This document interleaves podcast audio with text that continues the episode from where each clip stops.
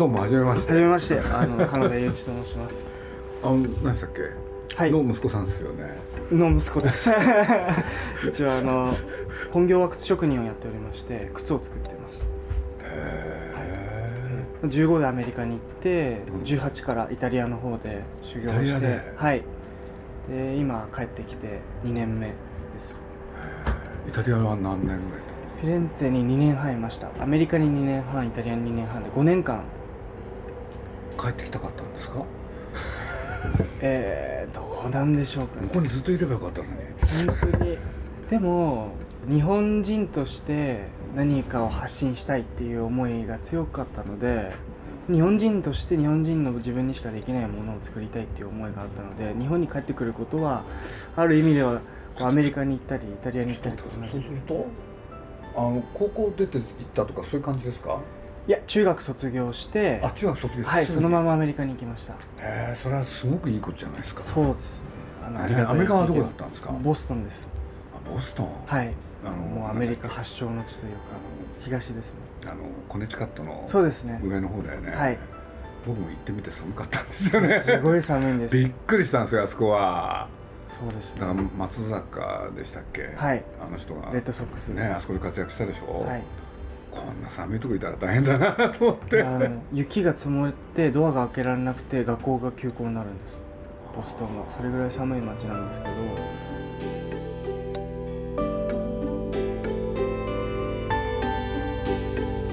鈴木敏夫のジブリ汗まみれ。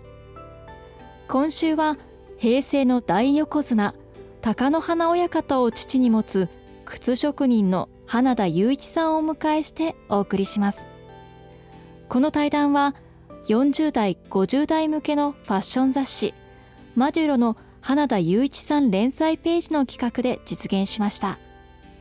まずはこんなお話から。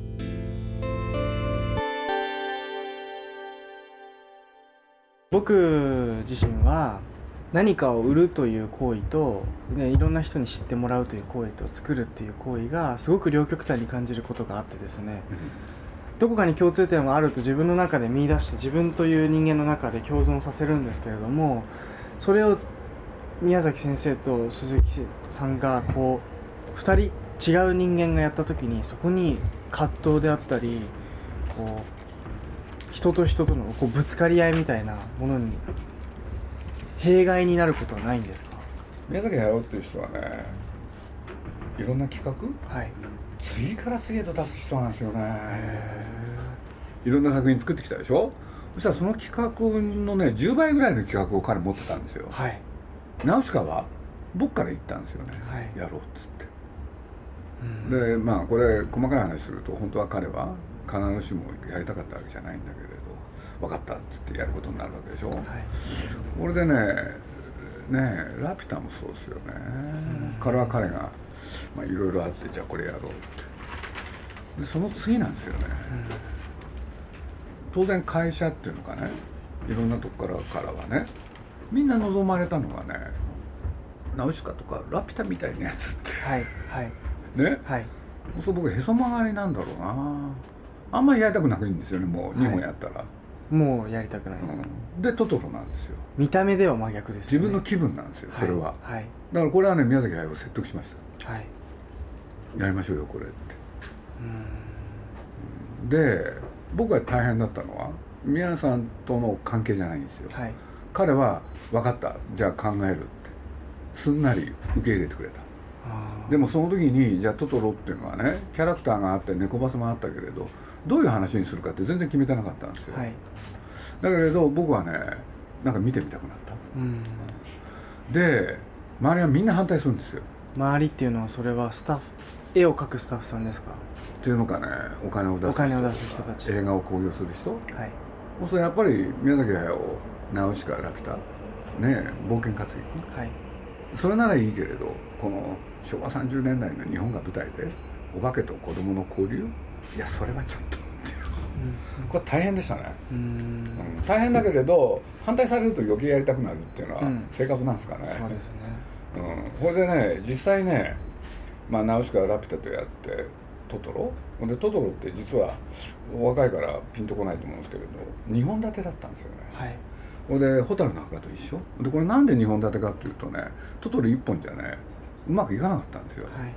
これで蛍の墓っていうのをぶっくっつけてで2本ならどうだって。まあいろいろやりましたけど企画が決まるまでにすごい時間かかって。でもやりたかったんですよ。ね、うーん。そうすると今の話でちょっと見えてくるのはね監督と何をやるか。はい。で監督がやりたいもので、まあ、自分がそれを許容できるかどうかっていう問題あるけれど、はい。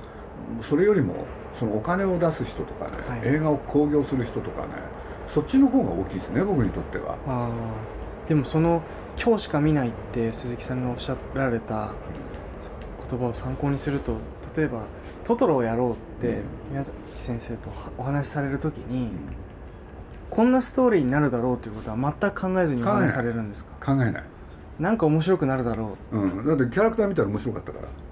じゃあ僕ははい。そう思ったんですよね、だから一番最初ねあの鈴木さんというから何すかって言ったら大体できたからちょっと聞いてくれるっていうシーンがあったんですよ、はい。トトロね。そしたらね実はトトロって今の絵できてる映画あるじゃないですか。全然違う案だったんですよ。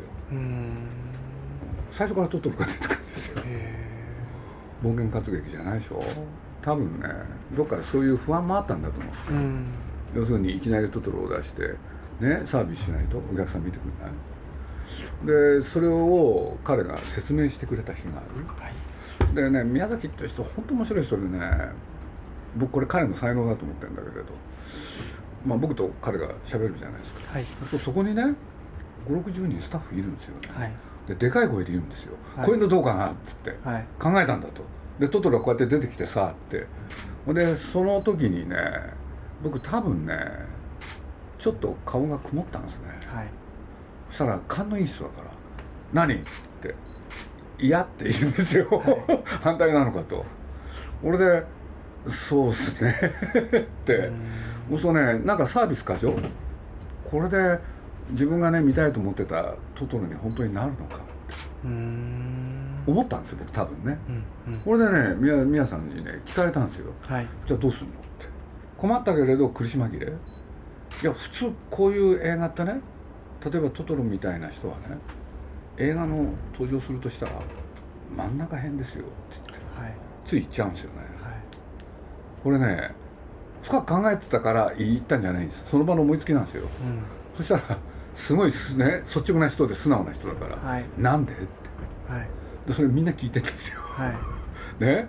で僕ねまあこれ古い映画だから見てらっしゃるかどうか。E.T. っていう、はい。T 見たことあります。E.T. がはい。真ん中ですよってそうです。ああ そしたらね 宮崎駿っていう人はね本当素直っていうのかな。これ本当才能だと思うんだけどあそうかって言ったんですよ俺でねこっからがまたすごいんですよ。じゃあその間どうするのって。はい。だから僕しょうがないじゃないですか、はい。いやまあ ET の場合は手だけ見えたり足だけ見えたりちょっとお腹が見えたりって言ったら、あそうやってやればいいんだっ ってね堂々と言う人なんですよ。へ僕これねなんて言うんだろう。いろんなまあいわゆる作家と言われる人と付き合ってきたけれどそういうことを平然と言う人ってまず見たことない。えうん。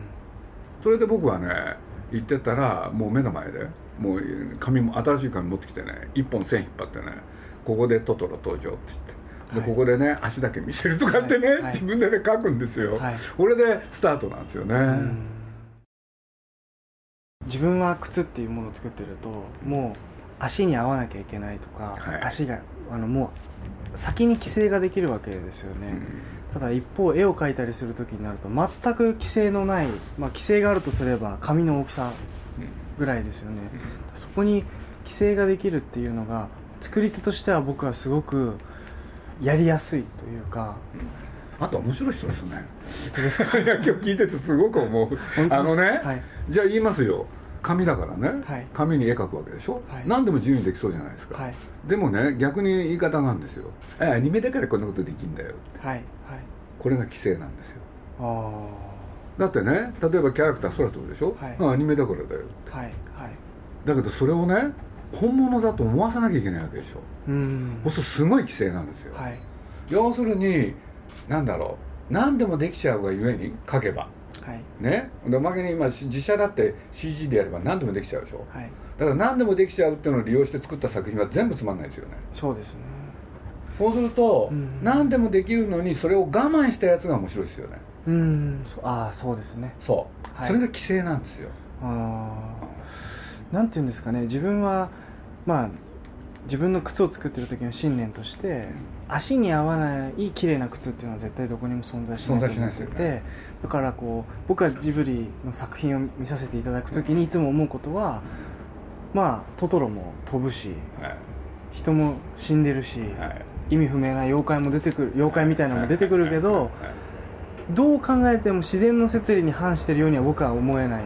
はい。はいので見たくなるというか。それが腕ですよね。そうですね。だからそれって何だろうだそんなこと言ったらねあの、はせっかくだから規制規制とおっしゃったから言いたくなるけれど映画ってねスクリーン大きさ決まってるんですよ。はい。ここからはみ出ることできないんですよ。そうですね。そう、はい。ほんでおまけにねあれって平面でしょ。はい。すごい規制なんですよこれ。はいだから宮崎なんかの場合もね高橋さんもそうだったけれどどうやってそれをはい。奥行きを感じさせるかって大変なんですよ、ああはい。ディズニー映画の昔のやつ見ると分かるけれどはい。ね、人間とかいろんなものの動きってね画面があったら右から左左から右だったんですよ、はい。それを高畑宮崎っていうのは2人で考えてね手前から奥へ行く。奥から手前へ来る。これ発明したんですよ誰もやったことなかった。んですほん。で今当たり前のようにねそれって世界の人がねみんな真似するようになって。だからディズニーにもそういうねカットっていっぱい出るようになったんですよ。はい。靴だけの話で言うと、はいどうぞ。靴のスニーカーっていうものは制約がをあまりどんどんどんどん排除していった靴のようなものだと思うんですね僕は。うん機械のために制約を作ったものであって。何のために？機械ってつ機械機械。作る機械のためだけの制約を見たもの。革靴っていうのは本来できたものが代々続いていくものですので、はいはい。まあ、本であったり映画であったりと同じようなものだと思うんですね、うん。そうなると靴にできた規制っていうのは履かれる消費者のために作られた規制のもとで僕らは作るんですけど、スニーカーは消耗させるビジネスなので作る機械のために作られた規制の中で作ってるものに過ぎないと僕は思ってるんですうね、ん。面白いですね。それがもしこう靴の中で今両極端にあるとすれば映画とかそういう映像の世界の中でもそういったものっていうのは現代にもうあるものなんですか？消耗させられるためだけにできた映像っていうのは。そうですね。僕そういうふうに考えたことなかったけれど。まあそこがもしかしたらこう今現代にものづくりが残っていかなきゃいけないロボットができてきた、まあ、ロボットが靴を作れる。ロボットが絵を描ける。ロボットで芸術を作るっていう時代になってきた時に人間の手でものづくりをする。何か芸術を作るっていうことの残るためのヒントなのかなと自分は思っていて。映画で言うとね,、はいね作る時って2つのなんだ考えることがあるんですよね、はい。一つはね要するにその時代であるがゆえにはい。作られるような作品、はい。そうするとその時代がもうねで流行ってるものその他はい。を映画の中に入れるってことですよね、はい。そうするとそういうねなんだ時代性っていうのかな。それが一つあるでしょ。はい。でもう一個はね、えー映画としてちゃんと作るはい。普遍性？はい。この両面があるんですよ。はい。そうすると僕なんか宮崎駿とそして高畑勲と付き合ってきて常にこの2つを考える、はい。うん、そうするとね今だったらこういうものやったら面白い。っはい。ていうのだけであといい加減に作ったらね、はい。やっぱり消えていくんですよ。消耗されるんですよ、はい。うん。だけれどどんなものでもねね時間とお金をかけてちゃんと作るとその普遍性を獲得すればはい。残るものになるんですよね、はい。だからあるとしたらそういうことかなってちょっと思いました。ああそうですね、うん。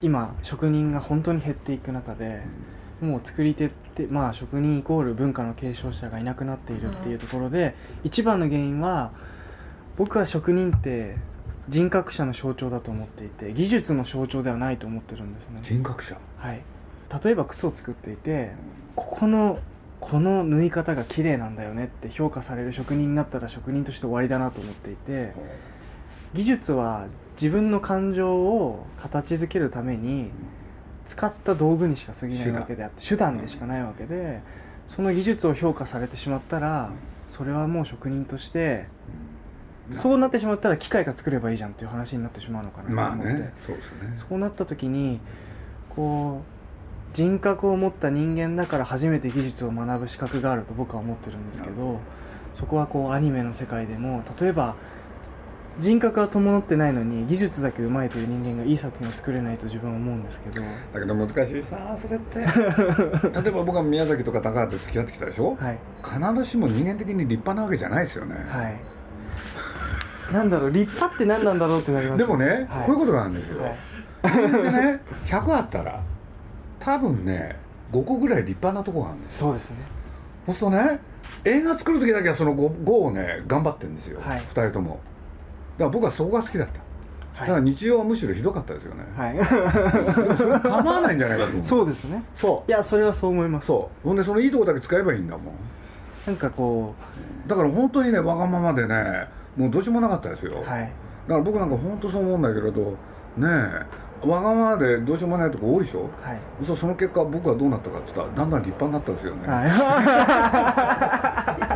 い、そうですね。そうですね。僕が一回本を書いた時の題名を「生意気」っていう字にしたんですけどうん。生意気の字を「生粋」って書いて「生意気」って読ませたんですけど、へえなんかこう生きてる生きって生意気だし、うん。なんかこう僕がなぜ逆にこう宮崎駿先生が職人として人格者の象徴であるって自分が思う理由は自分の欠落を作品の中で肯定しているように見えるからうん。例えばこう人が妬む気持ちを僕は妬んでいるちゃんととうん。言えるし、うん。例えばさっきのトトロ真ん中に出てくるのが普通ですよって言ったら、ああそうかと。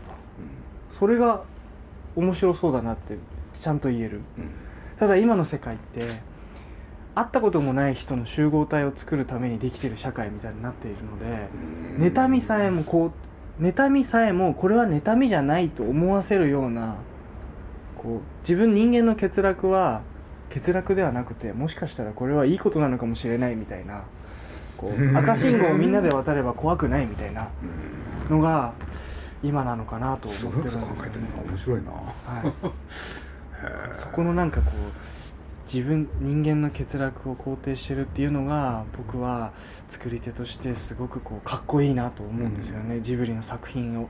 まあ宮崎は確かに欠落いっぱいですよね。でもそれがなんだろうな、はい。高橋さんなんてむちゃくちゃでしたよね。本当ですか？本当むちゃくちゃでしたよ。監督なのに会社に来ないんですかそうなんですか。来なかったどうするんですかその時は。しょうがないじゃないですか。家まで行って迎えに行くんですよもう。寝てるんですか。寝てるんですよ平気で。これでものすごい不機嫌な顔してね。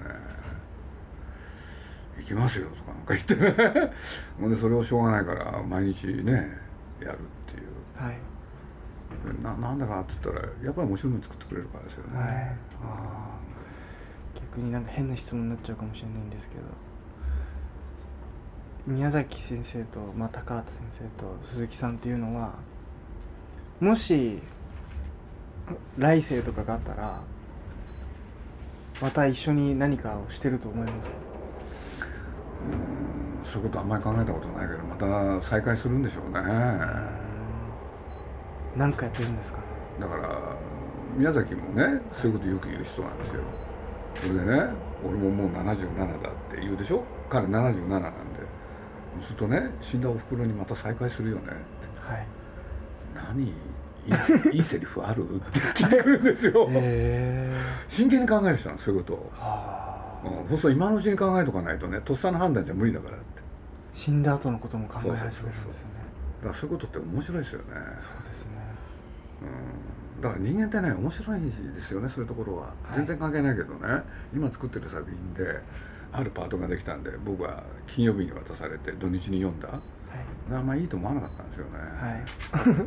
それで朝ね彼のとこへ、はい。彼のアトリエがあるんでそこへ行くでしょ？はい。そしたら珍しいことやり始めるんですよ。はい。ちょちょっと鈴木さん待ってお茶沸かすから。はい。突然言い出したんですよ、はい。で僕はね嫌な顔してたからですよね、はい。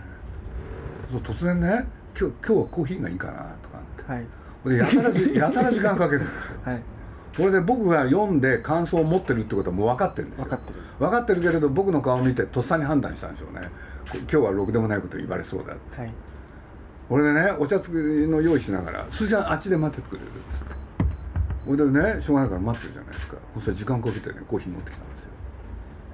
ほいでやおら僕喋んなきゃいけないでしょ。ちょっと否定的なこと言ったんですよ。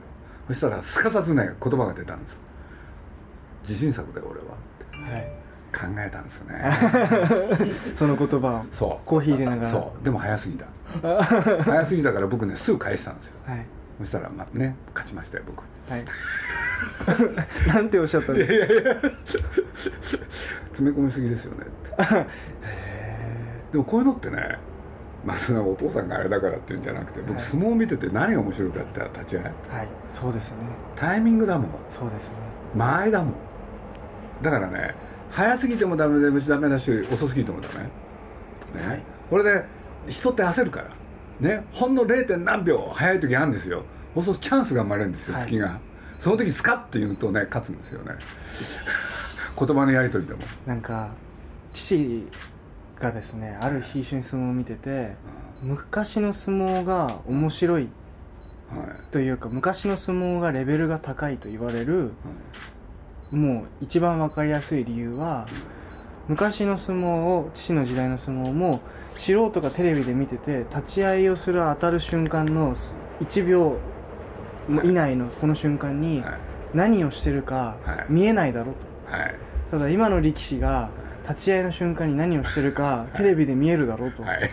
それがレベルの違いなんだ。まあそう思いますね。す。ごくわかる、はい。すごくわかる。だから本当にそれを聞いてありえないと思って父の相撲をじゃあスローモーションでやってみろって言われて、はい。スローモーションでやったら0.5秒の間に3発ずつぐらい殴ってるんですよ。はいはいはいだから面白い。それがレベルなんだって言われて立ち合いで85%は相撲が決まってるっていう。だから本当ね言葉のやり取りだと同じですよ、そうですね。うん、間合いですもん。まあいいですね。だって僕だってさっきの話で言えばね要するに時間稼ぎしてること分かるでしょ？でなんていう言葉で言ってくるんだろうって。ね？でもその時に焦ったら終わりでしょ、はい。うん、そうどんな言葉が来ても対応できなきゃいけない。だからその状態に自分を置いたんですよね。うーん。だからね自信作だって言われたらねもう本当に0.1秒ですよ僕。はい。詰め込みすぎって。その立ち合いですね。そしたら向こうは息飲むでしょ、はい。止まるんですよ。勝ったですよね。いやそういうもんなんですよやっぱり。そうですね。うんその間合いがもしかしたら作品の完結までスムーズにいってるのかもしれないですこれでね自分のスタジオの方へ行ってスタッフの前でねものすごく怒ってたらしいですけれどもね、うんこんなこと言われたの初めてだって言って。へでも結果はすごい良かったんですよ、ーそうなんです、うん、僕後ではね1か月後にお礼言われましたからね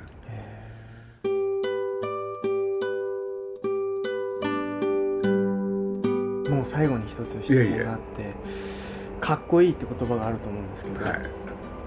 格好がいいって鈴木さんの中では何がかっこいいんですか？そういうこと考えたことないけれど。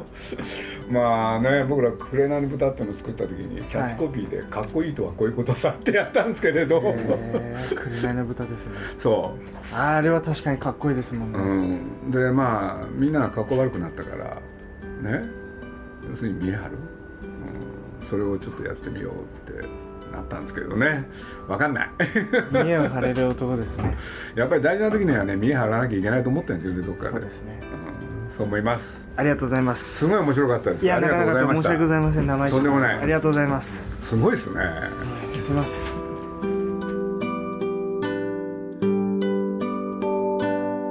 鈴木敏夫のジブリ汗まみれこの番組はウォールト・ディズニー・ジャパンローソンアサヒ飲料日清製粉グループ au ブルボンの提供でお送りしました。